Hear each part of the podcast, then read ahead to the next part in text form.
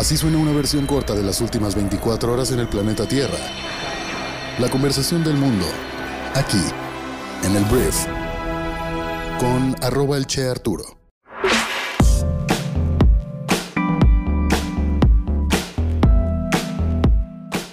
Hola, muy buenos días, bienvenidos a esto que es el Brief.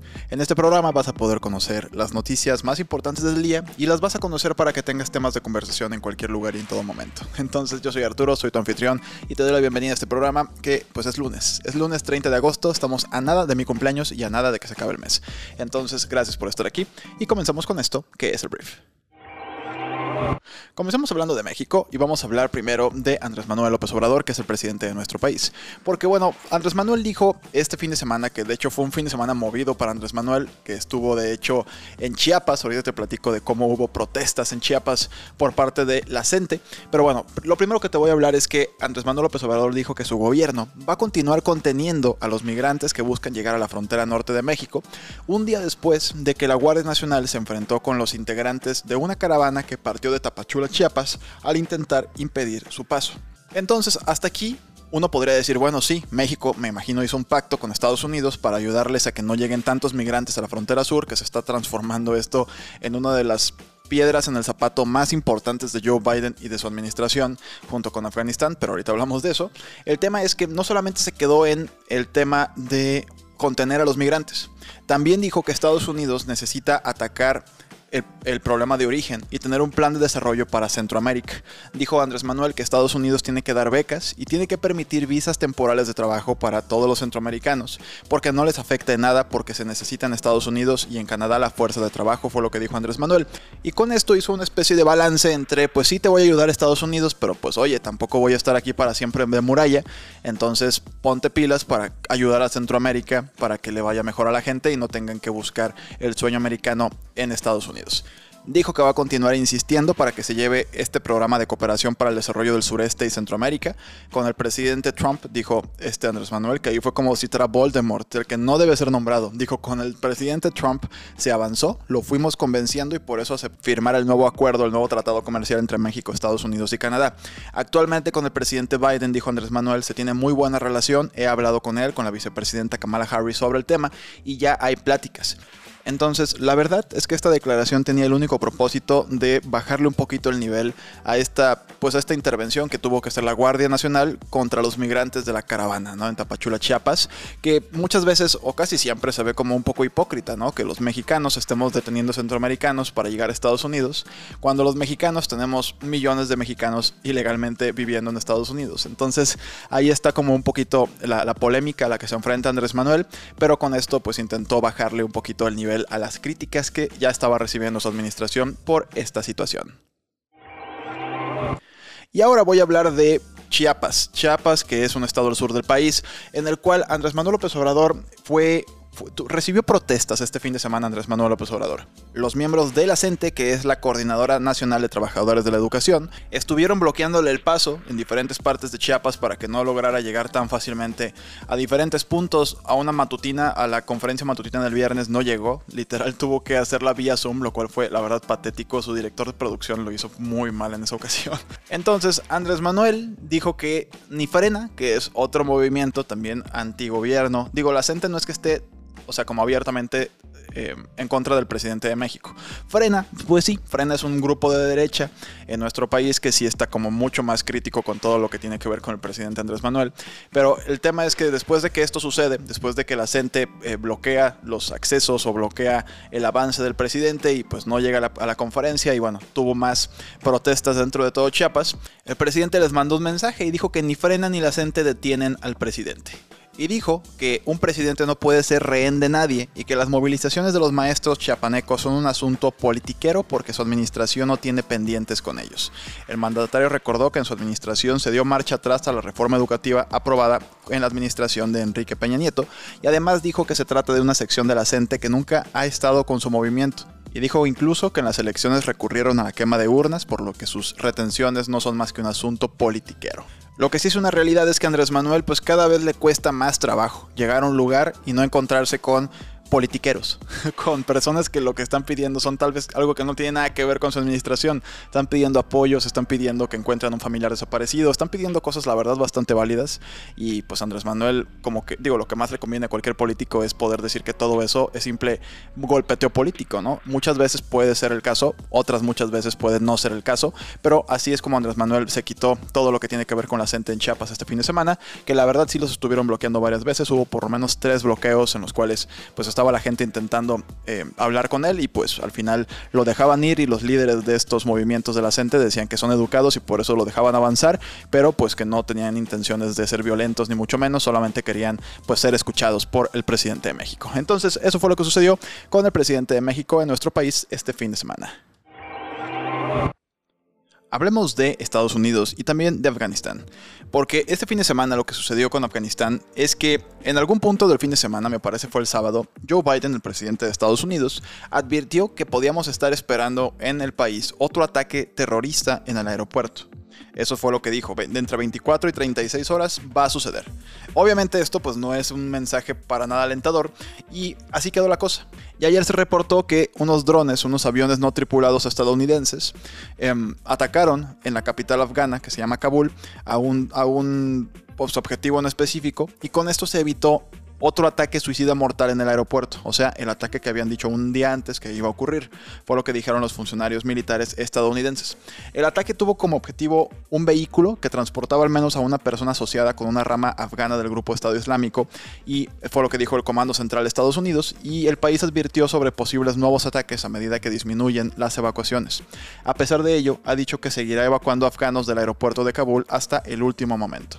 Entonces, los Estados Unidos y los talibanes que ahora controlan la mayor parte del país, acordaron una fecha límite para la misión de evacuación hasta el día de mañana 31 de agosto. Estados Unidos será el último en completar su misión y todos los demás países ya han concluido su evacuación. Los últimos vuelos que devuelven a las tropas británicas de Afganistán llegaron al Reino Unido de hecho el día de ayer y pues te digo Estados Unidos tiene pues unas cuantas horas más para sacar a todas las personas posibles de Kabul antes de que los talibanes ya digan no, ya no se va nadie más, nadie entra, nadie sale.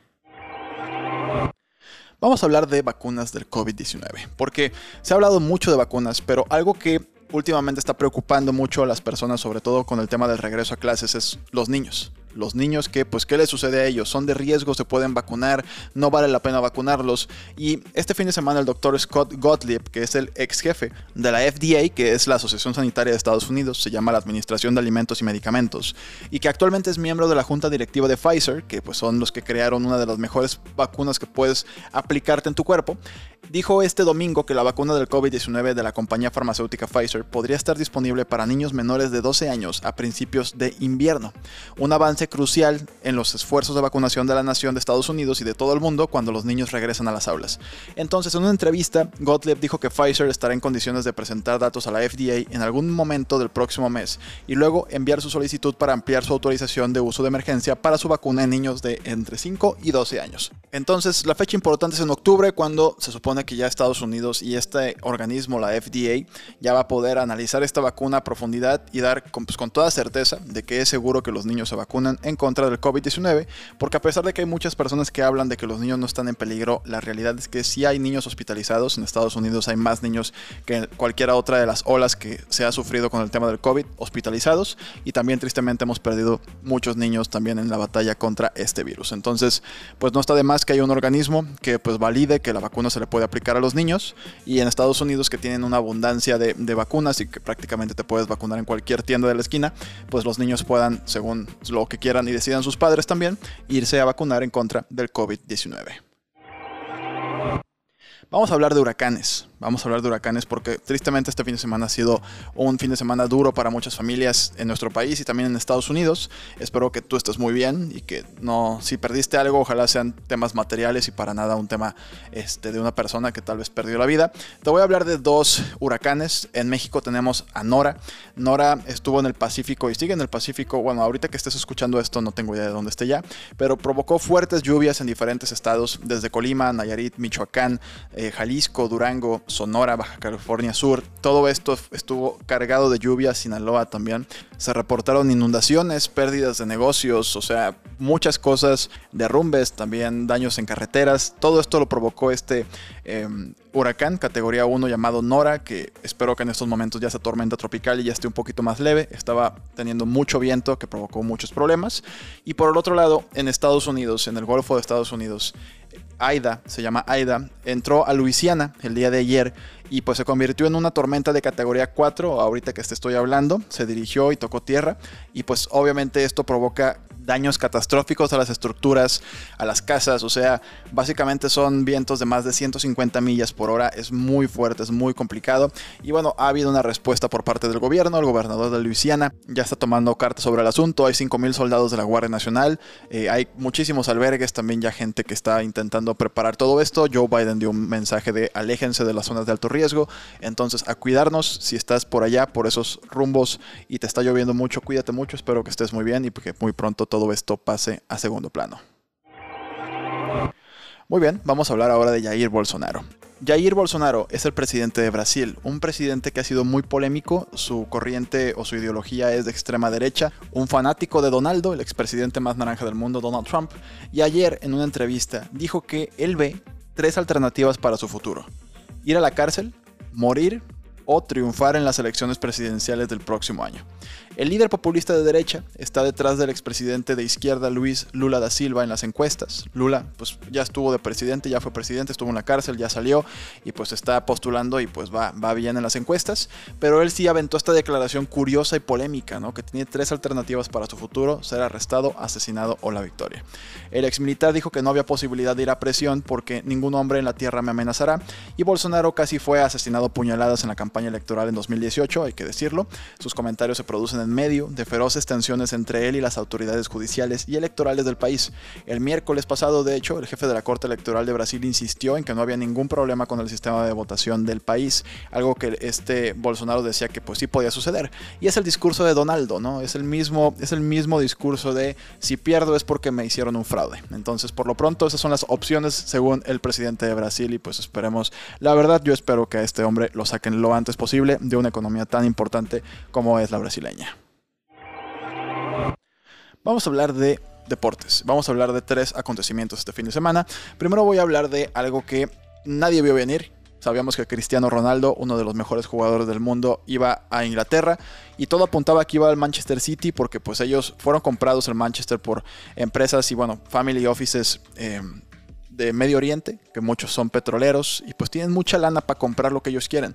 Entonces se apuntaba que Cristiano iba a llegar al Manchester City y al final para mi beneplácito, porque a mí me encanta el Manchester United, pues Cristiano vuelve a casa y es el nuevo jugador del Manchester United. Hicieron el fichaje del delantero portugués y pues ahora sí que pues ya viene de Italia. Esperemos que lo puedan estrenar después de la fecha FIFA que ya se viene. Una fecha FIFA es cuando los jugadores de los diferentes clubes van a jugar con su selección y ya después de eso, o sea, obviamente en, esta época se cancelan las ligas de cada parte del mundo porque pues estarían sin estos jugadores y cuando regresan al cabo de una semana o 10 días ya vuelven a pues la, habitualidad, ¿no? O sea, vuelven a los, a los partidos de las ligas locales de cada parte del mundo.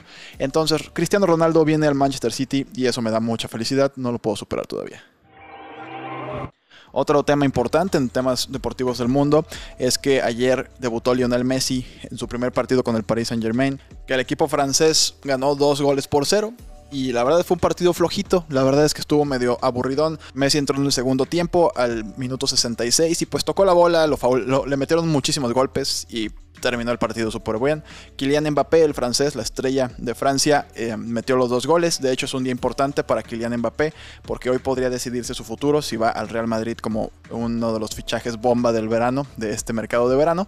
Pero por lo pronto, Lionel Messi debutó después de 17 años de vestir la playera del Barcelona con un nuevo equipo, el PSG, y le va a ir muy bien. Tienen un equipazo y se esperan grandes cosas de argentino. Y vamos a hablar por último en deportes de lo que sucedió en la Fórmula 1 este fin de semana, que fue muy extraño. La Fórmula 1 pues se iba a ser el Gran Premio de Bélgica y había un problema con el clima. Había un problema con el clima que pues no permitía la visibilidad y esto es muy peligroso si vas a más de 200 km por hora. Entonces el punto es que lo que sucede es que primero se iba a cancelar, como que estaba como en pausa. Después decidieron que sí se iba a correr, pero luego se canceló después de tres vueltas y ocho minutos.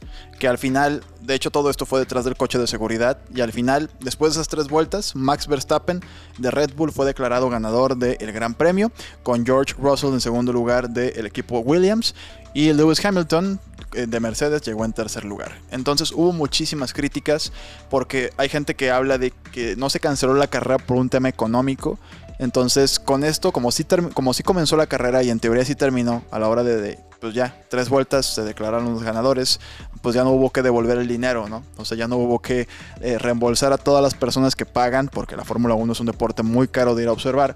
Pues muchos corredores, entre ellos Lewis Hamilton, pues criticaron mucho lo que había sucedido, convencido de que la Fórmula 1 simplemente había estado tratando de cumplir con sus obligaciones financieras. Dijo que el dinero habla y fueron literalmente las dos vueltas para comenzar la carrera. Todo es un escenario de dinero, entonces todos reciben su dinero y creo que los fanáticos también deberían recuperar el suyo porque desafortunadamente no pudieron ver lo que vinieron y pagaron. Entonces, eso fue lo que ocurrió este fin de semana.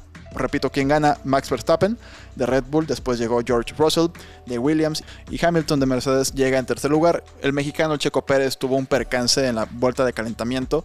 Al final se alcanzó a recuperar, pero tengo entendido que al final llegó en último lugar en la carrera. Para los fanáticos de la Fórmula 1 fue un domingo muy decepcionante. Muy bien, vamos a hablar del tema rompehielos del día y voy a hablar de acoso sexual entre colibríes. Y es triste lo que te voy a decir, pero te voy a decir cómo las hembras de los colibríes jacobinos de cuello blanco evitan el acoso de los machos al parecerse a ellos mismos. Lo que sucede con estas hembras de colibríes jacobinos de cuello blanco es que en cierta parte de su vida, por alguna razón que los científicos todavía no saben, tienen una coloración que es idéntica a la de los machos, que es una coloración azul.